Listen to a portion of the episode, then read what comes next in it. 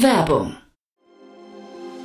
Sei dabei beim HTGF Family Day am 11. und 12. Juni in der Station Berlin. Für zwei Tage voller Inspiration und Business. Tauche ein in ein einzigartiges Netzwerkerlebnis mit bis zu 1500 Teilnehmenden. Erkunde das innovative Seed- und Later-Stage-Portfolio des Hightech Gründerfonds. Lass dich vom vielseitigen Programm inspirieren und knüpfe wertvolle Kontakte. Sichere dir jetzt dein Ticket. Mehr Informationen findest du unter www.family-day-htgf f.de.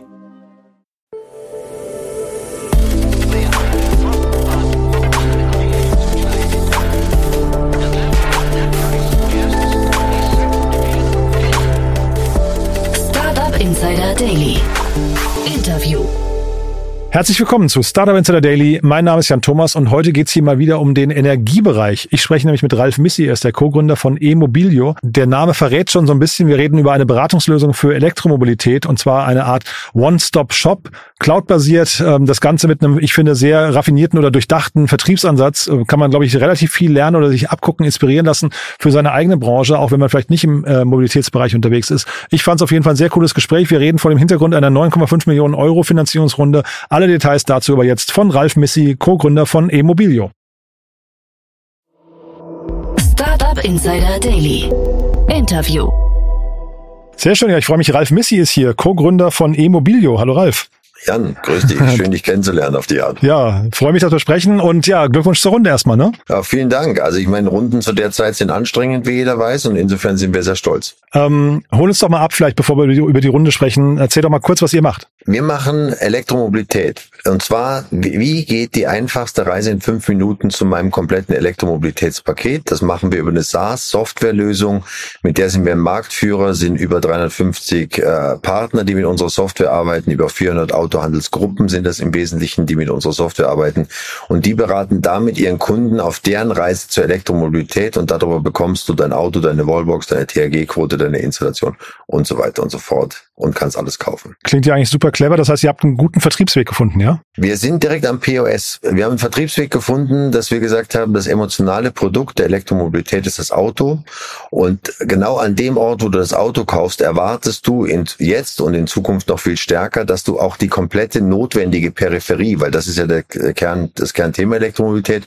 Du musst laden, du brauchst Peripherie-Komponenten und die willst du da kaufen, wo du das Auto kaufst. Und genau da sind wir. Ihr seid aber kein Hersteller von irgendwas, ihr seid eigentlich ein Marktplatz, ne? Wir sind im Prinzip ein Marktplatz. Das heißt, ähm, wir haben auf der einen Seite natürlich die einzelnen, wir nennen das Verticals, wie ein Wallbox-Shop, den wir betreiben, oder eine E-Auto-Datenbank, die wir haben, oder eine Ladetarif-Datenbank oder ein Installationspartner-Netzwerk, das wir haben.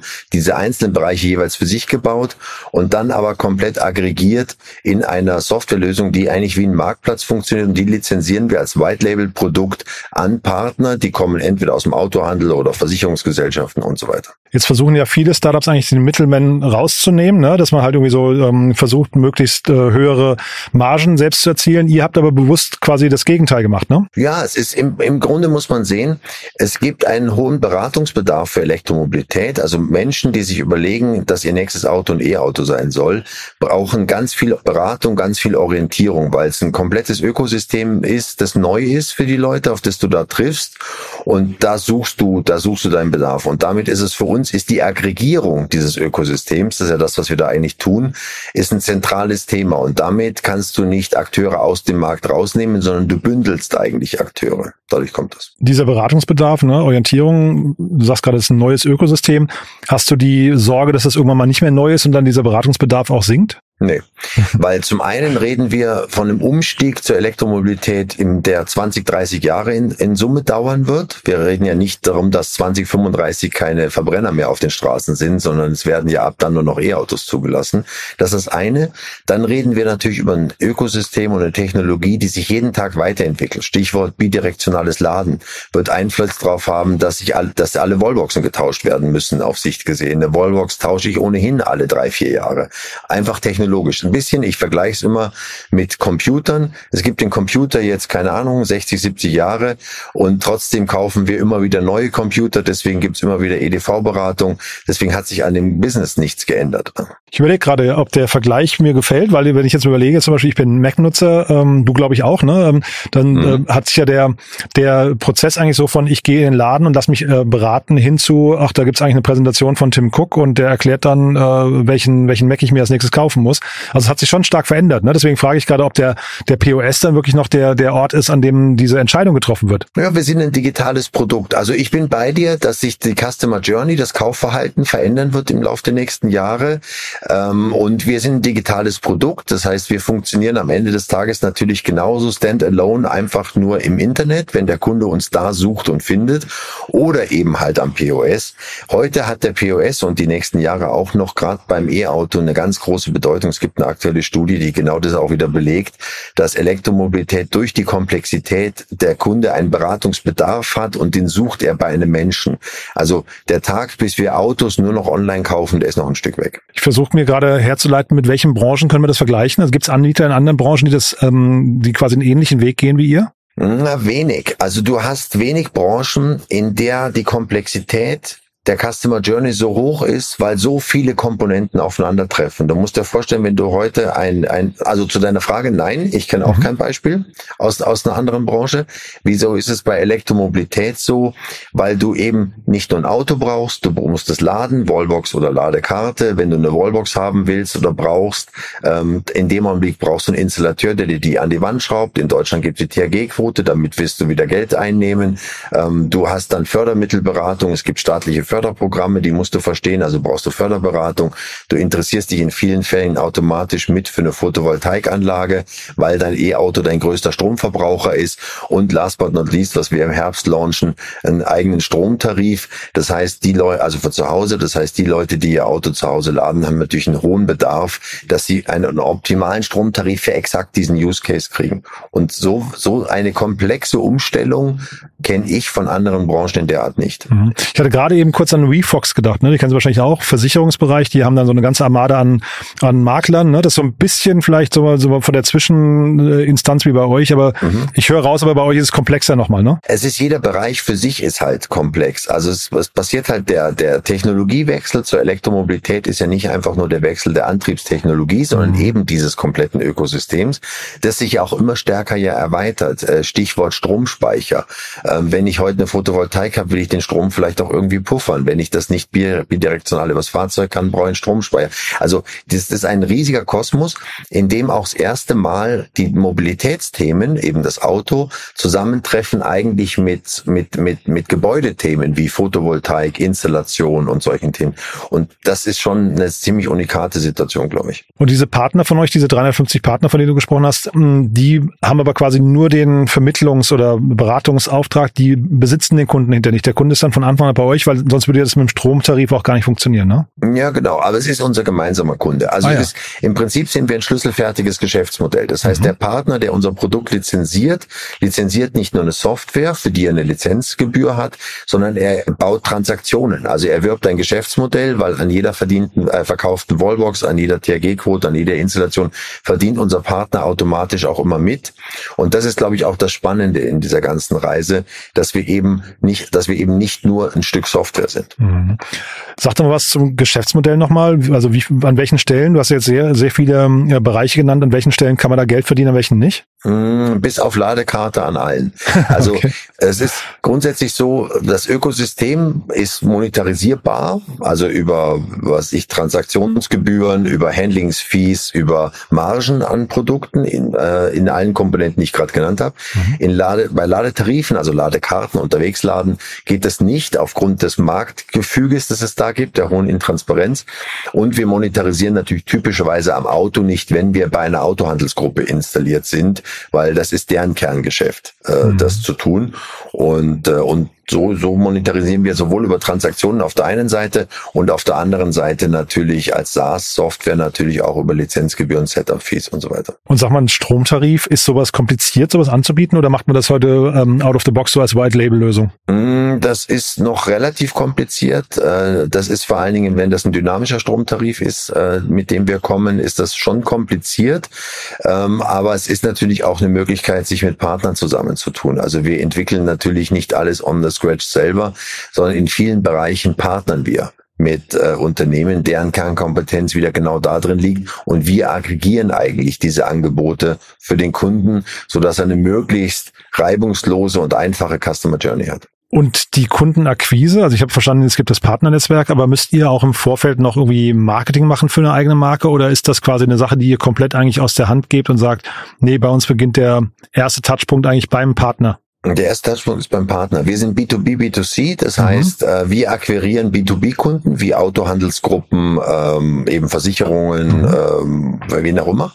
Und äh, die bespielen ihre Kunden mit unserem Produkt und deren Kunden kaufen dann bei uns Wallboxen. So rum ist ja der Kreis. Mhm. Das heißt, wir machen kein klassisches Endkundenmarketing, sondern wir machen typisches B2B-Marketing, was natürlich sehr stark messelastig ist, veranstaltungslastig ist und ja auch viel Word of Mouth natürlich hat. Das heißt, die Marke Immobilio taucht dem Endkunden gegenüber eigentlich nur kleingedruckt auf. Genau, aktuell.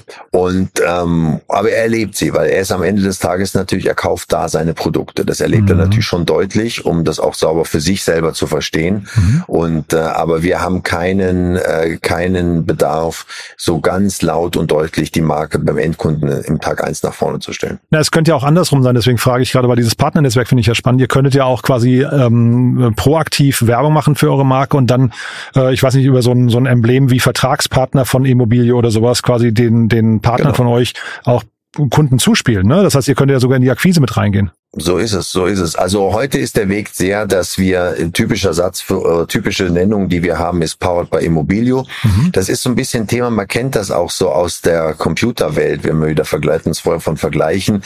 Äh, es gab lange Jahre, oder es gibt glaube ich noch, das Thema Intel Insight. Mhm. Also sprich, das Thema, dass sich ein, ein, ein, ein hochentwickelter Spezialist als Qualitätsthema positioniert für den Partner. Mhm. Und, äh, und das ist eigentlich genau wie wir unsere Rolle sehen, dass wir sagen, sagen, wir sind der Spezialist für Elektromobilität, vollumfänglich, in einer sehr hohen Tiefe, in einer sehr guten Wertschöpfung. Und wir veredeln eigentlich am Ende des Tages aus unserem Selbstverständnis äh, den Anspruch, den der Kunde in dem Bereich hat. Und jetzt hast du eingangs gesagt, Runden sind anstrengend. Warum eigentlich? Ich meine, ihr habt ja jetzt eine tolle Story eigentlich, oder? Ja, ja, absolut.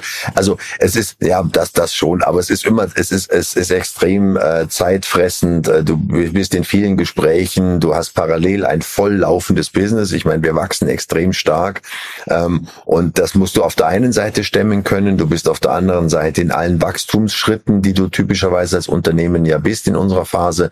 Und dann obendrauf bist du im Fundraising. Das ist natürlich einfach schon schon eine ganz gute Doppelbelastung. Und äh, dann sind natürlich, wie jetzt alle im Startup-Business wissen, die Startup-Zeiten äh, nicht oder die Investorenzeiten sind jetzt nicht leichter, sondern anstrengender geworden. Äh, Geld ist scheuer geworden und äh, das macht es dann auch ein bisschen zeitaufwendig. Wie gesagt, wir haben eine sehr erfolgreiche Runde geführt mit äh, exakt dem Traumpartner, mit dem wir eigentlich als neuer Lead-Investor abschließen wollten.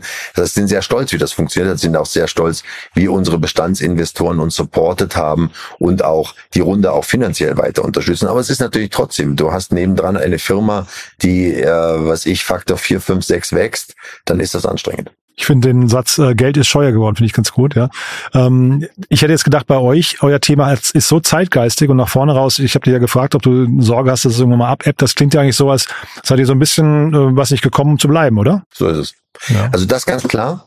Ähm, und äh, aber es ist natürlich trotzdem. Du musst auch, wenn, wenn man sich unser Geschäftsmodell anschaut, äh, aggregieren wir ja eigentlich sieben, acht verschiedene Geschäftsmodelle. Mhm. Von an, also es gibt ja Leute, die haben ein Geschäftsmodell aufgebaut auf dem THG-Handel. Bei uns, also Treibhausminderungsquote, bei uns ist das ein Vertical. Es gibt Leute, die haben ihr Geschäftsmodell auf dem Wallbox-Handel aufgebaut. Für uns ist das ein Vertical. Und so musst du natürlich als Investor auf der einen Seite den Markt verstehen können, den Bedarf, den Markthochlauf. Das ist, glaube ich, jedem schnell klar, dass Elektromobilität natürlich eine der ganzen, der großen Gamechanger unserer Zeit ist, eine der großen Boommärkte. Aber du musst diese Bereiche verstehen und die Marktstruktur verstehen. Mhm. Und äh, sag mal, die Wachstumsschmerzen bei euch, was würdest du da am ehesten hervorheben? Also was sind so die Themen, die euch, die euch schwerfallen gerade? Oder die Herausforderungen? Wir haben, wir haben auf, auf äh, Teamseite natürlich sehr viele hochspezialisierte Leute auch geholt. Auch gerade, wir haben ja gerade mal vor, ich glaube, 16 Monaten die Seed-Runde gemacht, ähm, haben sehr viele, sehr erfahrene Leute an Bord geholt. Aber du hast damit natürlich auch sehr schnell sehr, sehr viele Leute gleichzeitig. Äh, da musst du Kultur bilden, da musst du Teamgeist schaffen, da musst du Strukturen äh, parallel mit aufbauen, Prozesse, die du vielleicht früher eher händischer gemacht hast, äh, hochdigitalisieren. Und das ist anstrengend. Das oder oder fordernd. Anstrengend ist das falsche Wort. Es ist fordernd, äh, das zu tun. Ihr geht gerade nach Österreich. Ähm, wie mhm. einfach ist denn generell die Internationalisierung für euch? Ist es quasi, äh, diese Produkte, die ihr anbietet, sind die in jedem Land gleichmäßig oder äh, gleichermaßen ausrollbar, weil die Standards überall gleich sind oder wie ist das? Sehr, sehr ähnlich. Ja. Also grundsätzlich mal die Fahrzeuge sind überall gleich, die Wallbox, also praktisch, die Wallboxen sind praktisch überall gleich. Also sehr vieles ist sehr ähnlich. Installation ist Installation, ist auch sehr ähnlich. In manchen Ländern, jetzt Deutschland und Österreich, gibt es die Treibhausgasminderungsquote, also THG-Quote. Es gibt es in anderen Ländern noch oder nicht. Und äh, damit damit passt du auf der einen Seite im Produkt das Ökosystem ein bisschen an. Du, wir passen natürlich immer die Verticals an, aber das tun wir sowieso, weil wir typischerweise Beispiel, wenn wir bei einem Händler sind oder Handelsgruppe sind, die Mercedes verkauft, dann haben wir natürlich nichts außer Mercedes in der Autodatenbank drin. Mhm. Und du passt solche Sachen an. Du hast natürlich das Sprachthema, wobei das ist relativ einfach. Also für uns ist der internationale Rollout sehr leistbar auch in sehr in, in sehr kurzer in sehr kurzer Zeit leistbar und äh, deswegen haben wir diese Reise eben vor ähm, drei Monaten gestartet und für uns ist Österreich einfach der erste Markt, in den wir gehen, weil wir einfach wir gehen immer jetzt mit bestehenden Kunden in die Märkte. Das heißt, wir gehen nicht in den Markt und schauen dann akquirieren wir da Kunden, sondern wir haben Kunden in Deutschland gehabt, die mit uns nach Österreich gehen wollten, weil sie da selber vor Ort sind. Und genauso werden wir jetzt im nächsten Schritt Frankreich, England, Niederlande die nächsten Länder machen. Neuneinhalb Millionen Euro ist die Runde. Ähm, SET Ventures mhm. oder SET, ich weiß gar nicht, wie sie ausgesprochen werden, äh, ist im Ah, Set, okay, mhm. ist im ist im Lead. Äh, du hast gerade mhm. gesagt, euer Traumpartner. Warum? Ähm, einer der ganz großen, aus unserer Sicht wichtigen Energy Impact Investoren. International ausgerichtet, äh, sitzen selber in Amsterdam, äh, beeindruckenden Track Record, beeindruckende Struktur, ähm, Top-Ergänzung äh, für unser Bestehen, also Impact-lastig natürlich, was für uns auch wichtig ist, weil wir, das, was wir tun, hat ja einen Impact-Gedanken äh, und kommt ja aus einer Impact-Philosophie. Und äh, für uns die perfekte Ergänzung zu eben Übermorgen Venture, wie Venture, Venture, Seed and Speed, Gateway Ventures, mit denen wir als, als Hauptinvestoren davor unterwegs waren und auch weiterhin natürlich unterwegs sind. Und sag mal, so ein erfahrener Investor, was stellt er jetzt für Fragen? Was, was möchte der von Unternehmen wie euch wissen? Wachstum, Wachstumszahlen, KPIs, äh, wie sind wir aufgestellt, ähm, wie, wie, groß ist der Markt, äh, Tamsam-Som-Berechnungen, mhm. ähm, also eine sehr, also auch eine sehr strukturierte, sehr analytische Sichtweise, sich dem Thema zu nähern. Man muss jetzt dazu sagen, äh, Dennis Reichl, mein Co-Founder und ich, wir sind eine ganze Zeit lang schon unterwegs unternehmerisch. Das heißt, wir sind jetzt nicht ganz unbevorbereitet auf äh, solche Strukturen und solche Fragen, aber hat schon eine hohe Professionalität und natürlich eine hohe, was sie gemacht haben, ist eine sehr, sehr fundierte Analyse zu verstehen, ähm, wie ist unsere Wachstums- und Erfolgschance in einem am Ende des Tages globalen Markt. Du sagst die ganze Zeit Wachstum. Äh, man hört die ganze Zeit vom Markt eigentlich, dass Profitabilität so ein Thema ist, das im Vordergrund steht. Das hast du jetzt nicht genannt. Ist das in der jetzigen Phase für euch noch nicht relevant oder für, äh, für doch, Set oder doch? Doch, aber wir sind in Teilbereichen sind wir heute schon profitabel. Also es spielt natürlich eine große Rolle und es ist natürlich auch ein ganz klares Ziel, jetzt nicht ein neues Ziel für uns. Wir waren noch nie ein rein höher, schneller, weiter ausgerichtetes Unternehmen, sondern Profitabilität steht für uns immer schon in, einem, in einer ganz wichtigen Bedeutung. Aber es ist nicht das, äh, es ist ähm, neben dem, für uns kommt die Profitabilität auch aus dem Wachstum, aber jetzt nicht Wachstum als Selbstzweck. Gibt es denn so Megatrends, die euch gefährlich werden könnten oder generell sagen wir, Dinge, die euch irgendwie schwierig, Schwierigkeiten beraten könnten? Sehe ich nicht. Also wir, wir eher genau andersrum. Wir haben Megatrends, die uns extrem Rückenwind geben. Wir mhm. haben den mhm. Megatrend CO2-Einsparung, Umweltschutz oder, oder Nachhaltigkeit äh, als, als Riesenmegatrend. Wir haben den Megatrend äh, Elektrifizierung, was ja in allen Bereichen, was ich jetzt im Gebäudebereich Wärmepumpe, Photovoltaik, was auch immer, Elektrifizierung ist ja grundsätzlich ein, ein grundsätzlich ein Megatrend. Wir haben den Megatrend Mobilität. Äh, die Menschen werden immer mobil sein. Und ähm, das ist, das sehe ich als eigentlich als sehr beflügelnd, als wenig, wenig kontrovers für unser Thema eigentlich. Ich sehe keinen Trend, der uns jetzt in irgendeiner Art und Weise ähm, gefährlich werden würde. Wo verdient man denn so am meisten Geld in dieser ganzen Kette Elektromobilität? Ähm, deckt ihr diese Bereiche schon ab oder gibt es nochmal andere Bereiche? Jetzt, ich, wir haben hier immer wieder mal zum Beispiel so Batterie-Recycling-Themen oder sowas. Sind das die Unternehmen, die hinterher vielleicht sogar noch, noch besser, bessere Margen haben könnten? Mm, ja, du hast natürlich auf der einen Seite äh, große Handelsmargen oder interessante Handelsmargen in unserem Bereich. Ähm, das ist, das ist ganz unterschiedlich. Das wird sich auch, das wird sich auch verlagern. Also Beispiel heute spielt das Thema Wallbox für uns eine ganz zentrale Rolle in den Transaktionen. THG-Quote spielt eine ganz zentrale Rolle. Äh, Photovoltaik wächst aber jeden Tag weil am Ende des Tages sich natürlich immer mehr Menschen, es kommt in Deutschland ja auch eine neue Förderung, die ja die Photovoltaikanlage mit der Wallbox äh, als Förderkombipaket äh, baut.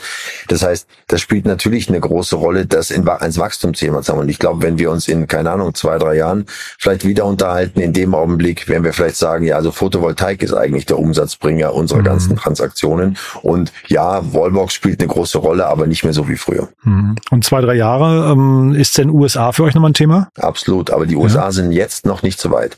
Ja. Also für uns gibt's, nee, das ist, in USA reden wir heute noch über ein bisschen Kalifornien, also ein paar Ecken der USA, äh, die Elektromobilität für sich schon entdeckt haben. Aber jedes Land, also die EV Readiness, wir haben eine Analyse gemacht, wie, wie EV ready sind einzelne Märkte und einzelne Länder in Europa und auch international, also auch darüber hinausgehen. Und äh, da sind die USA eigentlich eher ein Thema für 2025, 2026. 26. Das ist ja eigentlich cool für euch, ne? Also dann so ist es. kann man der Reihe nach vorgehen, ne? Ja. Exakt so ist ja. es. Wir wollen uns ja auch nicht da rennen. Super. Ralf, du tolle, tolles Thema, muss ich sagen, tolle Geschichte. Haben wir was Wichtiges vergessen für den Moment? Finde ich nicht. Super Gespräch. Danke dir, Jan. Find ja, toll. fand ich auch. Sag mal, äh, vielleicht noch, sucht ihr Mitarbeiter oder Mitarbeiterin? Wir suchen Mitarbeiter. Also wir für uns natürlich ganz das, äh, das Thema Talents extrem wichtiges Thema. Äh, das ist ähm, interessant, was wir tun. Das ist nachhaltig. Das ist wertvolle verwendete Zeit für jeden Einzelnen. Deswegen wir suchen Leute. Und am Standort, wo? Am Standort, wir sitzen ja in München ja. als Zentrale im, im Prinzip. Wir haben ein Office jetzt in Wien. Wir bauen gerade, oder was ist bauen, bauen uns auf, ein Office Office in äh, Nordrhein-Westfalen, weil wir natürlich ganz viele Kunden in NRW haben. Also einfach Autohandelsgruppen sitzen da auch sehr viele.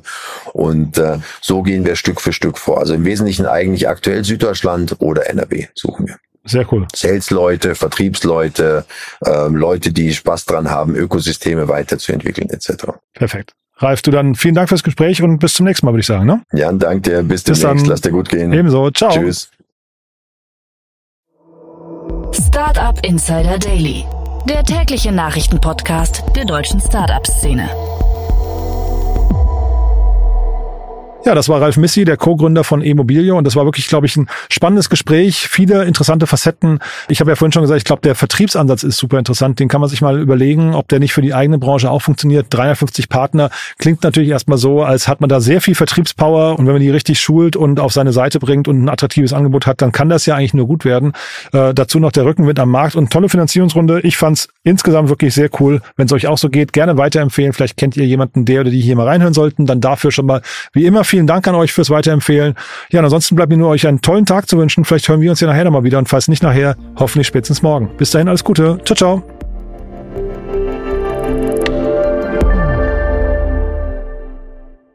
Diese Sendung wurde präsentiert von Fincredible. Onboarding made easy mit Open Banking. Mehr Infos unter www.fincredible.io.